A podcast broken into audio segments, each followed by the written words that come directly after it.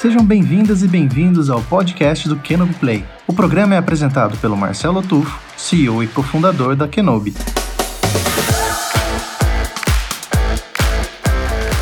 E com o objetivo de trazer histórias de gestão estratégica para a realidade das empresas, muitos debates acontecem por aqui, em entrevistas com profissionais que fazem a diferença.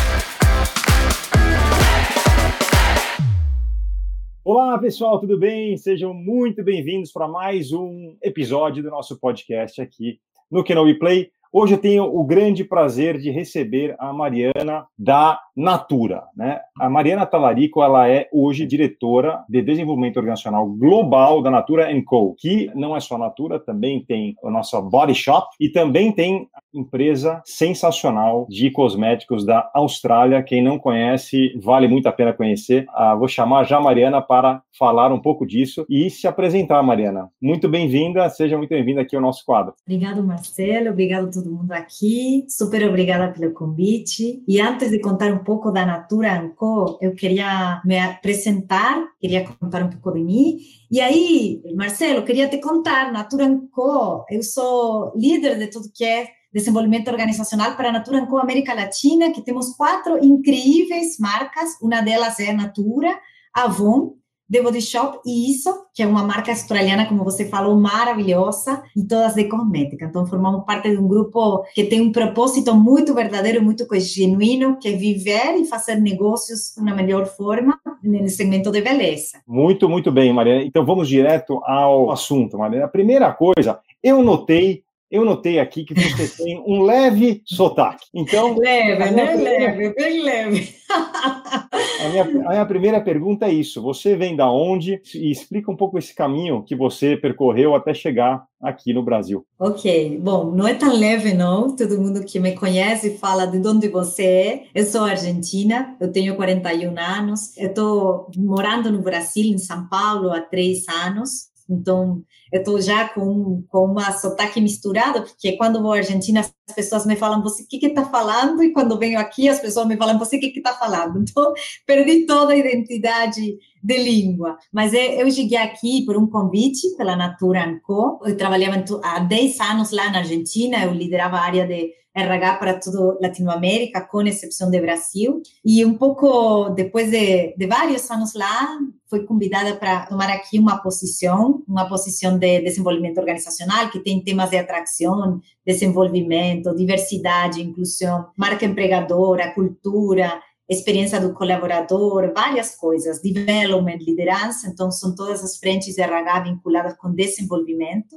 Fui assim, meio que cheguei por uma, por uma questão de vida também, porque eu estava casada na Argentina e depois de uns anos me separei, e aí meu chefe falou, bom, agora que você já é separada, que você já tem mobilidade, pode vir aqui a morar no Brasil, e para mim foi um super desafio, porque eu estava com 39 anos, imagina, vir sozinha a outro país, sem entender muito bem a língua, e assim foi parte da minha personalidade, eu sou bem ousada e parte do meu dia me, me trouxe até aqui com muita coragem e hoje estou muito feliz, mas eu devo reconhecer que o primeiro tempo para mim foi muito duro. Foi como, sabe, Marcelo, eu lembro que foi como voltar a ser criança, aprender tudo de novo, eu não entendia nada.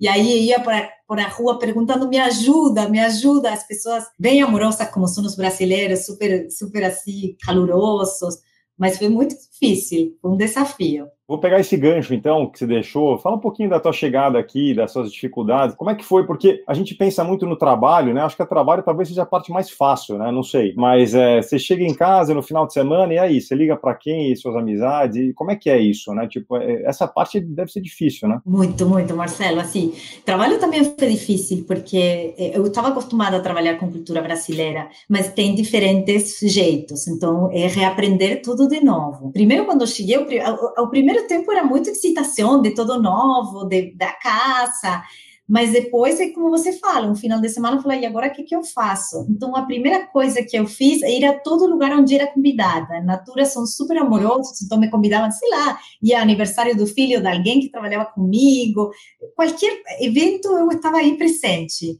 conhecendo pessoas. E depois me contactava muito com argentinos que já estavam aqui, Então, muitas pessoas me apresentavam pessoas morando em São Paulo e eu me encontrava assim, cada final de semana fazendo uma coisa diferente. E outra coisa que comecei a fazer, comecei a, a fazer cavalo, comecei a fazer tênis, todos os esportes que eu adoro, para ocupar meus tempos, porque assim, às vezes me encontrava sozinha em casa, com ganas de chorar, vontade de chorar, de falar o que, que eu fiz na minha vida aos 40 anos.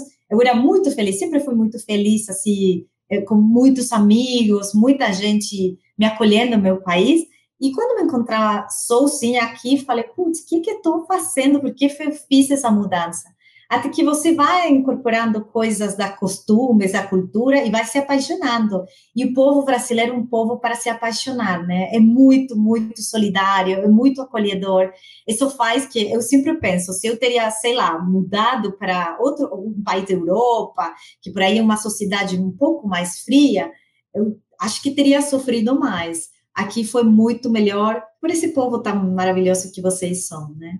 Ah, muito obrigado, Maria. Parabéns pela coragem. Realmente não deve ser fácil fazer esse movimento com os 39 anos, vir sozinha para um país novo. Parabéns aí pela, pela tua coragem. E agora eu queria falar um pouquinho, é, porque o, o, tempo é curto aqui, mas não quero perder nenhum, nenhum minuto aqui com você. É, e eu queria falar dessa cultura da Natura, que eu admiro muito particularmente. Na minha modesta opinião, quando eu olho para a Natura e a cultura da Natura, essa cultura ela vem lá do Luiz Seabra, né? É muita, uhum. muito dela, né? Que é um dos fundadores né? E lá atrás, assim, as pessoas olhavam um pouco para a Natura e falavam assim, nossa, que diferente, né? Tinha é, até algumas pessoas que criticavam um pouco, né? Porque nos anos 90 era muito aquela cultura, cultura legal era a cultura de investment banking, né? Aquela cultura mais, mais agressiva, que a, que a Natura é bem diferente disso, né? Muito mais a cultura de clã, né? Muita cultura de, de teamwork, né? De menos hierarquia, né? De mais uhum. empoderamento das pessoas, respeito profundo a, ao meio ambiente, à diversidade. E aí você viu, assim, pelo menos a minha, a minha impressão é que o mundo foi começando a mudar para ficar mais parecida com a cultura da, da Natura, né? Essa, pelo menos, é a minha leitura. Como é que você enxerga isso? Porque hoje você vê, assim, Vale do Silício, né, que é o nosso mundo aqui, tecnologia, etc.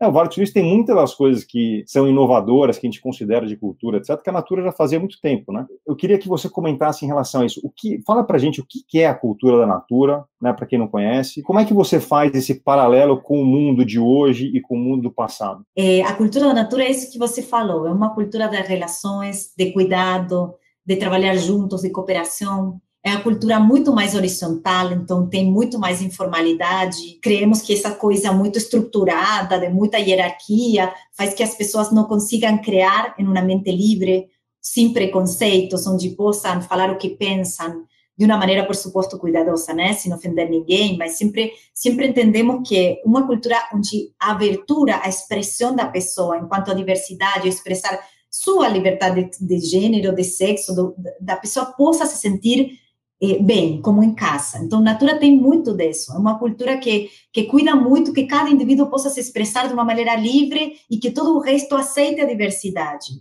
Então, acho que uns anos atrás, quando o Luiz, nosso fundador, um dos três fundadores da Natura, depois Natura se foi expandendo, 2014, como falei, com isso, 2017 com The Body Shop e 2020, janeiro do ano passado, com a Avon, quando nós começamos a, a, a, nos expandir, mantemos os mesmos valores, que tem a ver com isso de, de cuidar, de melhorar o mundo, de criar uma melhor oportunidade para as pessoas. E acho que no mundo de hoje as pessoas se conectam muito com propósito. Então, quando você vê os, os colaboradores, os candidatos, as pessoas querem trabalhar por um propósito. Já o dinheiro, obviamente que o dinheiro faz parte como, uma proposta, mas não é o mais importante. Então, eu acho que a Natura tá muito, foi muito vanguardista. E hoje, e foi muito pioneira, muitas empresas seguiram esse exemplo. Primeiro porque é um clima de trabalho incrível, um clima de respeito, de cuidado, como falo, de falas abertas. Então, é um clima onde uno se sente bem. E, por outro lado, onde se valoriza a pessoa, o ser humano em primeiro lugar. Então, acho que todo esse aspecto, onde a pessoa possa se sentir quem é, é o que hoje as, os, os, seres humanos estão buscando, respeito, expressão, liberdade de falar as coisas, de ser quem querem ser. É, é como você fala, Marcelo, o mundo muito estruturado reprime. A natura não quer ser uma repressora, a natura quer ser uma facilitadora e uma habilitadora das pessoas. E um, um, exemplo prático disso, Mariana, que eu conheci de algumas histórias ao longo dos anos da Natura, é de não colocar esse negócio do propósito. Hoje a gente escuta muito isso, né? E, inclusive vem muito do Vale do Silício. Qual é o propósito tal? Isso eu sinto que pegou muito no mundo, que é muito interessante, e vocês também já têm isso há muito tempo, né? Uma das provas disso é quando você não coloca o lucro à frente de tudo, né? Você não coloca o lucro à frente do teu propósito, seus valores de fato guiam as suas decisões, principalmente as mais difíceis, né, que às vezes tem a ver com dinheiro, né? Putz, vamos ganhar mais dinheiro aqui, vamos ganhar menos dinheiro ali. E tem alguns exemplos desses dentro da Natura que vocês sacrificaram o lucro para não sacrificar os valores, né? Por exemplo, coisas que vocês fazem para é, reaproveitar materiais reciclados, uhum. com fornecedores, vocês têm tipo uma relação com os fornecedores também absolutamente diferenciada. Eu queria que você comentasse um pouco disso para a gente conhecer. Temos vários exemplos. O primeiro é, por exemplo, quando falamos de como avaliamos as pessoas. Então, tem uma premissa básica que é a avaliação das pessoas está em base ao que nós chamamos triple bottom line. Triple bottom line significa os três olhares: um olhar da sociedade, como, como nós aportamos à sociedade, um olhar de tudo que tem a ver com financeiro também, porque tem que ser uma empresa financeira, e por outro lado, como aportamos ao meio ambiente, então, como cuidamos do meio ambiente. Então, tem exemplos assim, gráficos, quando nós temos a cadeia de valor conectada com as comunidades extrativistas, você sabe que nas comunidades nós temos várias de nossas matérias-primas em Amazônia, então aí temos vários de nossos ativos de Amazônia, e a relação que nós estabelecemos com uma comunidade é uma relação de apoiar o desenvolvimento sustentável dessas comunidades, porque muitas empresas pagavam preços muito baixos por os ativos. Então, por exemplo, você sacrificava uma árvore de açaí que tarda, sei lá, vendia um árvore de açaí por que sale um, para, para utilizar um cabo de vassoura, né? Então, sete reais você tem que cortar uma árvore para fazer isso. Então, muitas dessas coisas nós começamos a conscientizar e a trabalhar em parceria com as comunidades extrativistas para justamente eles entender o valor de seu trabalho. E a Natura paga um preço justo por esses ativos, sem explorar as pessoas, sem explorar o meio ambiente.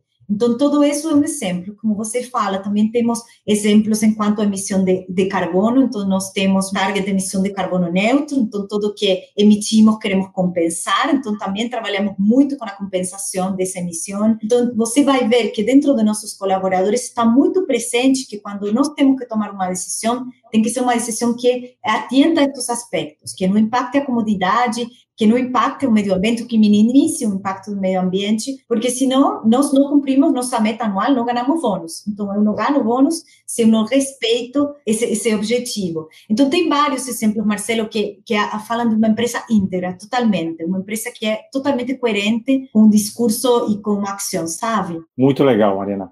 Bom, então, agora encerramos o nosso primeiro bloco aqui da nossa entrevista, super interessante. Eu tenho várias outras perguntas, porque eu tenho perguntas, por exemplo, Mariana, por exemplo, o segundo bloco aqui, eu tenho perguntas sobre como uma empresa de um país de desenvolvimento igual o Brasil sai comprando umas empresas de países de primeiro mundo aí, né? Para entender essa, essa diferença de cultura, como é que foi isso, né? A gente que tem um pouco desse síndrome do vira-lata aqui no Brasil, mas, poxa, tem alguns exemplos para dar muito orgulho, né? E a Natura é um deles. Vou explorar isso aí no próximo bloco. Você está ouvindo o podcast do Canon Play, o seu podcast de recursos humanos. Para receber em primeira mão todos os novos episódios, além de avisos sobre as lives, séries e cursos do Kenobi Play para ampliar a sua gestão, se inscreva gratuitamente em play.kenobi.com. Estamos de volta, estamos de volta para o segundo bloco, o segundo bloco da entrevista, a super entrevista com a Mari. E eu queria perguntar, a Natura, fundada aqui né, por três brasileiros, né, cresceu ao longo de algumas décadas, né, ou a Natura compra, né, três empresas, e as empresas são a Avon, que foi fundada em 1886, uma empresa centenária americana, compra a Body Shop, The Body Shop, né, que eu já tive oportunidade de ir para os Estados Unidos algumas vezes, e em tudo quanto é shopping, nos Estados Unidos inteiro tem The Body Shop. É tipo, impressionante. E você passa, você passa do lado, vem aquele cheirinho gostoso. Então, é, que é uma empresa inglesa, né, fundada, né, uhum. originalmente inglesa, e a, a Aesop, que é uma empresa também é, australiana, certo? Então, uhum. três países super desenvolvidos, né, Mariana? E a gente aqui do Brasil, assim, poxa, é, é um motivo de muito orgulho para a gente isso, né? Porque não é a coisa mais natural do mundo, né? Natural é mais é ter multinacionais aqui no Brasil, não nossas empresas é, indo lá fora, né? Então, queria que você comentasse isso sobre a questão cultural, porque, ao mesmo tempo, como é que é para um americano de uma empresa centenária ser comprado por uma empresa latina, né, uma empresa brasileira? Né? E como é que esse desafio é, que deve ser diferente, né, do que do, do, que é habitual a eles pensarem, né? Tipo, nós vamos comprar alguém, não nós vamos ser comprados por uma empresa latina. Eu queria que você falasse um pouquinho disso. Bom, como você falou, um orgulho. Eu, eu não sou brasileira, mas eu me sinto brasileira latina, né? Então, foi um orgulho enorme para todos nós aqui, essa compra, que mais allá de uma compra, é uma integração, é ganhar força. Sabe, Marcelo, que a partir desse, dessa integração, nós somos o quarto maior grupo de beleza do mundo. Então, imagina, eh, isso foi um, assim, uma expansão gigantesca e com uma cultura muito diferente. A cultura latina, todos temos uma, uma forma de ser muito mais sei lá, expansiva, de expressão, de calidez, ou não sei se chama, se chama calidez aqui, mas é calurosos, e a cultura mais britânica são umas culturas mais nórdicas, um pouco diferentes. Mas foi, foi muito incrível, porque acho que nós conseguimos nos entender, desde mostrar o que nós temos aqui, tudo o que somos como empresa, como grupo, também valorizar essas diferenças, aprender uns com outros. Acho que entender através da empatia, de entender que outro diferente, que tem uma cultura diferente e poder aprender foi foi muito, muito, muito incrível. Nós estamos também longe, né? Porque estamos falando da Europa, estamos falando de, de Estados Unidos, estamos longe longe fisicamente, mas o fato dessa virtualidade nos aproximou muito. Então, Marcelo, acho que também um dos efeitos positivos da pandemia, apesar de toda a dor que traz essa, essa pandemia, tem a ver com isso, com a aproximação e nos colocar a todos no mesmo lugar. Sabe que isso foi muito interessante. Além das línguas, é uma mistura de língua que nem explico, né? Porque falamos em inglês, falamos em português, no meu caso também em espanhol, então misturamos todo. Eu acho que eu vejo uma postura de muita abertura, de todos nós nos aproximar, nos conhecer, com um propósito enorme de criar um grupo tão, tão, tão forte para mudar o mundo, para transformar o mundo, para trazer nossos ideais. É, essa questão da língua também é interessante, né? Porque a segunda língua global dá para falar que é o inglês, certo? O desafio é, é menor, né? Quando uma empresa americana vem com uma brasileira, né? Porque é meio que esperado aprendam inglês, né? Tipo, agora, ao contrário, é, deve, também deve ser um desafio, né? Porque não dá para esperar que todo mundo inteiro vai aprender português, né? Como é que foi isso, né? Assim, todo, todo, e, as, e as pessoas na natura que não falavam inglês, como é que... E assim, é um processo de aprendizagem. Primeiro, hoje temos três línguas, porque temos também 17 países em Latinoamérica onde só em Brasil se fala português, o resto Exato. é espanhol. Então, hoje, quando você fala de reuniões em Latinoamérica, tem um código que cada um fala a sua língua e nos entendemos, né? Então, esse famoso português, portunhol, espanhol está presente. Quando vamos nos juntar com o grupo, aí a língua mais oficial é, é inglês. Então, assim, tem pessoas que já falavam, eu já falava há tempo inglês, mas tem outras que não. Então, está nesse processo de aprendizagem, né? Porque para nos entender é importante ter uma língua comum. E a língua comum hoje é o inglês. Mas é bem interessante, porque inglês, você sabe, tem muitos inglês no mundo, tem muitas expressões, e como eu falo, quando se fala nessas gírias, aí nós pensamos, o que que está falando essa pessoa? Porque às vezes tem, tem gírias típicas.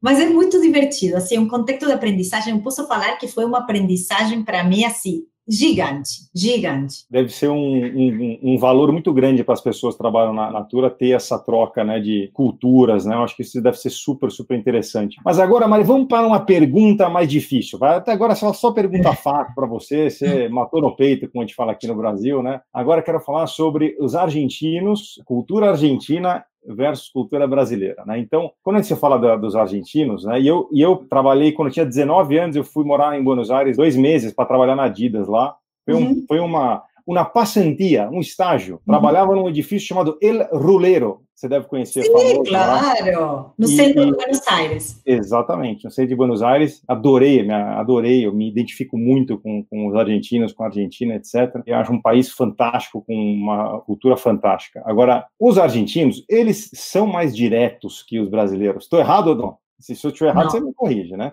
Eu corrijo, claro. Eles são mais diretos, mas eles têm essa questão mais transparente, vai digamos assim, né? Eu acho que é uma até uma onda positiva, né? De, de você falar bastante disso no, Tem aquele famoso livro do Ray Dalio dos Estados Unidos, né, que fala muito de transparência radical. Tem a própria Google fala muito disso num lado mais de segurança psicológica, que trazer segurança psicológica para os times encoraja, né, e, e dá é, confiança para as pessoas falarem o que pensam, né, e, e esse conflito saudável resulta em performance, né. Então, dentro desse contexto, os argentinos, eles têm uma facilidade, na teoria aqui, tá?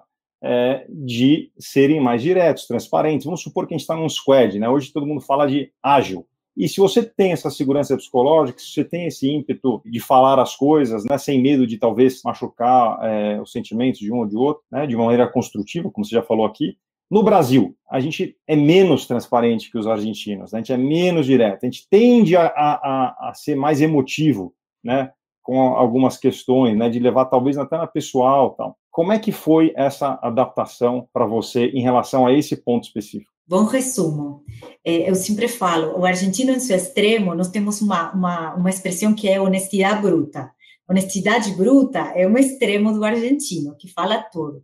O argentino tem um valor que é falar a verdade. Um argentino pode estar numa discussão veemente e sai daí da oficina, do escritório, e depois vai tomar uma cerveja e está tudo bem. Faz parte de nossa cultura, da cultura de falar as coisas que um acredita. E contrapartida, como você fala, para mim as pessoas brasileiras são mais cuidadosas. Não é que não é que não queiram ser transparentes, é que cuidam mais as relações.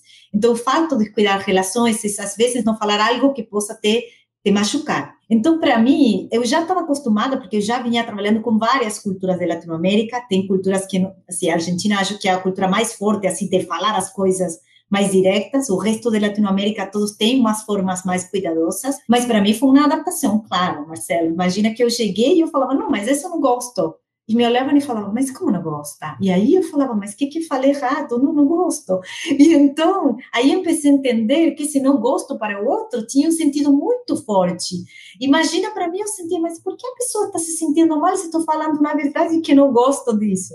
E aí eu pensou, e foi um trabalho para mim de entender que eu precisava expressar as coisas de um jeito mais cuidadoso, sem deixar de expressar, porque eu acho que minha natureza, minha natureza é ser muito autêntica. Eu acho que, assim, tem, tem parte com o meu valor, mas o como era fundamental. Então, eu cuido eu falo, olha, eu gosto muito disso, mas isso ando, eu acho que isso tem uma oportunidade, sabe? Então, eu acho que suavizei minhas formas. Mas, mas assim, agora quando eu volto para a Argentina, quando eu viajo para ver minha família, falo, putz, mas as pessoas são muito, muito agressivas. Eu já tenho muita coisa brasileira. Sabe que quando uno vai para um restaurante, pede aqui em Brasil, você pode mudar esse prato? As pessoas falam, claro. Quando vai à Argentina, pode mudar esse prato? Não não posso, é assim o prato. Então, é muito louco, porque agora já começo a ter algo, é jeitinho brasileiro, Marcelo, já adquiri, né? Muito bom, muito bom essa, essa resposta. Queria também abordar um outro tema é que deve ter sido um desafio para você com essa cultura não hierárquica né, da, da, da, Natura versus a cultura naturalmente hierárquica da América Latina. Né? É, mas isso também deve ter sido, naturalmente, são, tem uma, uma questão mais hierarquia mesmo, né? quase que esperado isso das pessoas. Né? Como é que foi esse desafio com a cultura da Natura dentro desses países?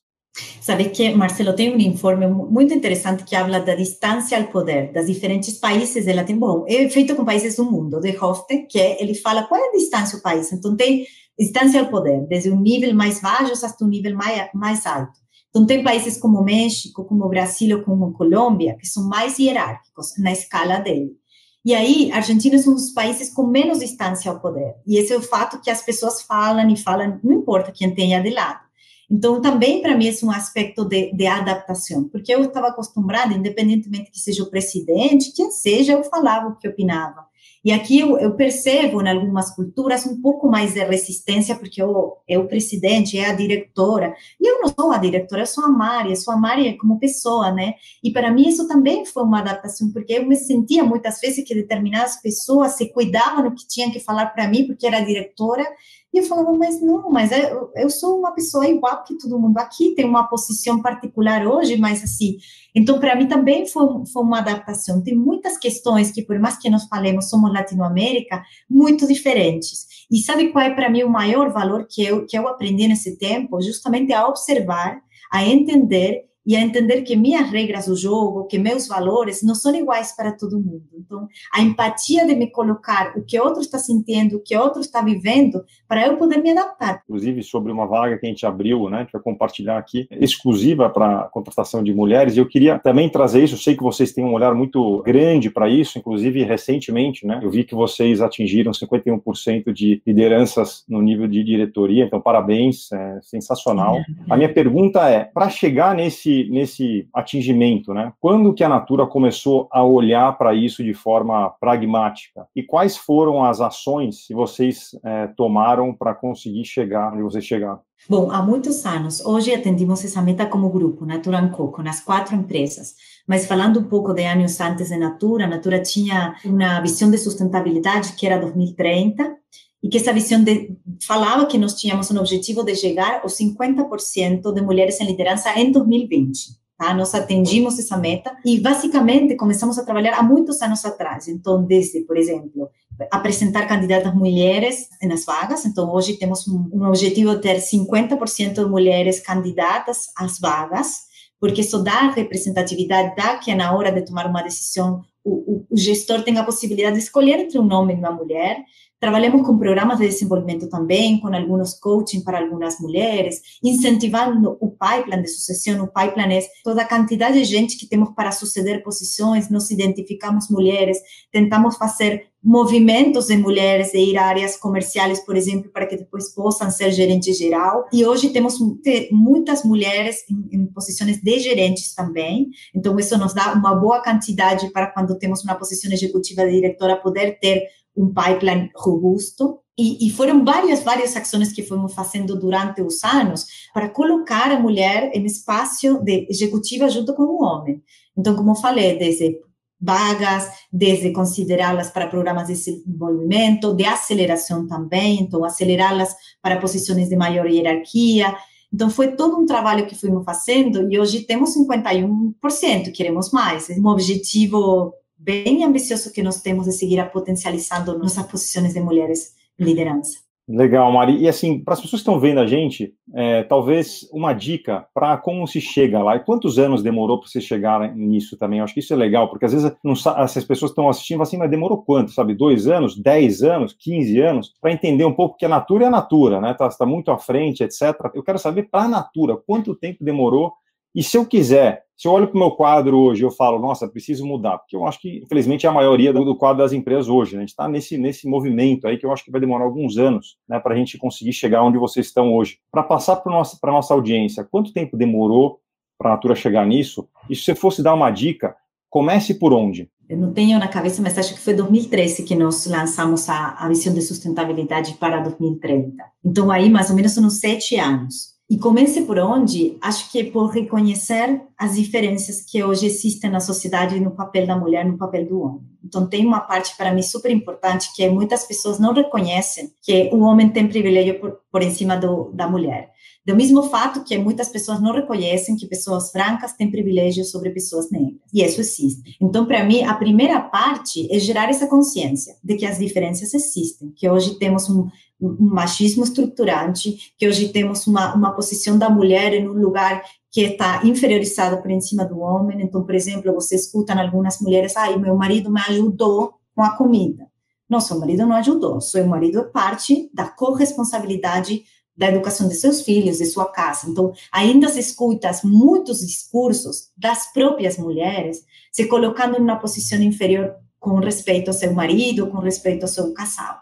Então, a primeira parte para mim é conscientizar, a sensibilização na organização que o homem tem privilégio, que as pessoas eh, eh, negras não têm as mesmas condições que as brancas, e fazer algum tipo de ação de conscientização e também de metas. Nós entendemos que se nós estivéssemos uma sociedade, se nós fôssemos uma sociedade totalmente evoluída, não precisaríamos estabelecer metas, não precisaríamos estabelecer uma, metas para alcançar em termos de mulher, em termos de pessoas negras, em termos de PCD, etc. Mas hoje precisamos, precisamos estabelecer, porque o, o fato de você ter é o fato das pessoas ir para perseguir esses resultados. Então, para mim, tudo que é treinamento, conscientização, trazer a fala dessas mulheres, a realidade do que essas mulheres vivem, a realidade do que as pessoas vivem, dos PCDs, LGBT, temos vários casos onde as próprias pessoas trazem e manifestam suas realidades diferentes.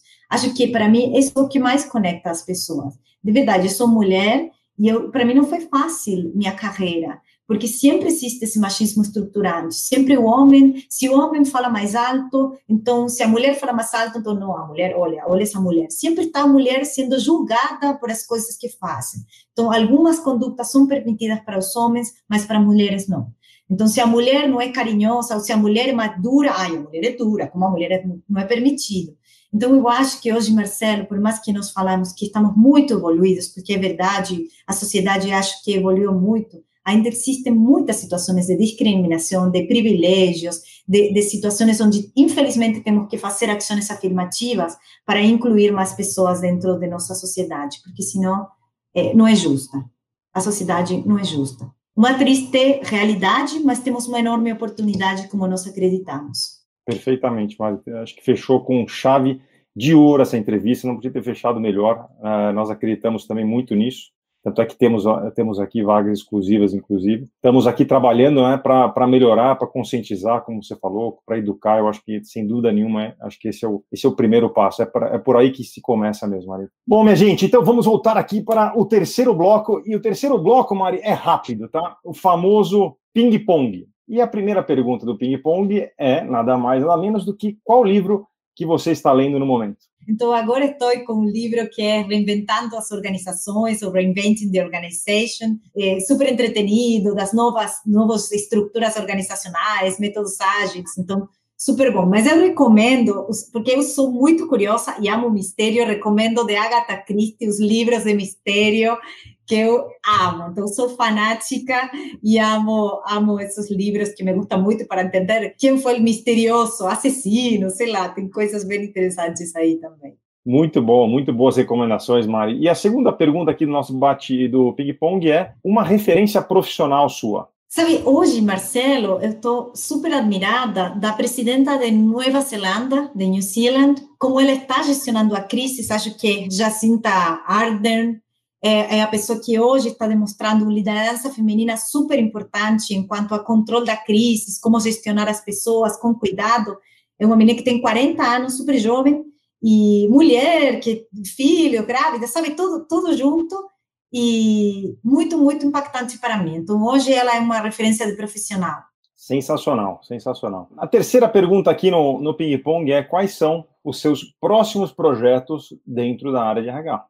Hoje estou liderando um grande projeto que é essa integração cultural das quatro, dos quatro negócios da Natura Co, de, de, de Body Shop, isso, Avon e Natura. Então, putz, é um super desafio, uma riqueza de aprendizagem para mim, mas enorme, né? Porque nosso objetivo é manter as individualidades das marcas, mas criar uma base cultural comum. Então, estou liderando esse projeto eh, com grande paixão. E deve ter muito desafio nesse projeto, interessante, sem dúvida.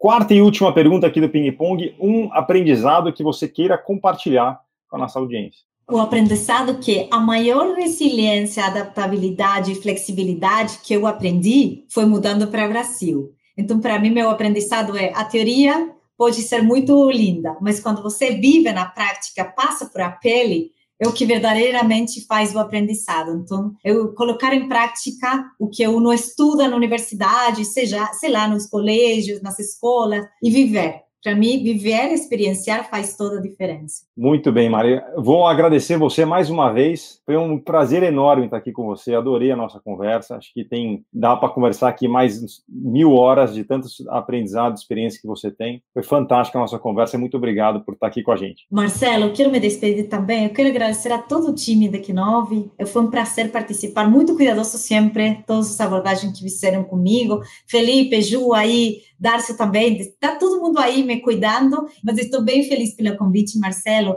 E muito obrigado para todas as pessoas que estão escrevendo mensagens tão carinhosas, tão acolhedores. Então, super obrigada para todo mundo, Kaila também, Fernanda, todo mundo. Aí, um beijo gigante para todos. Sensacional, Mari. Realmente, tipo, você impressionou, acho que todo mundo aqui, não só a mim. E é isso aí. Valeu. Obrigado, Mari.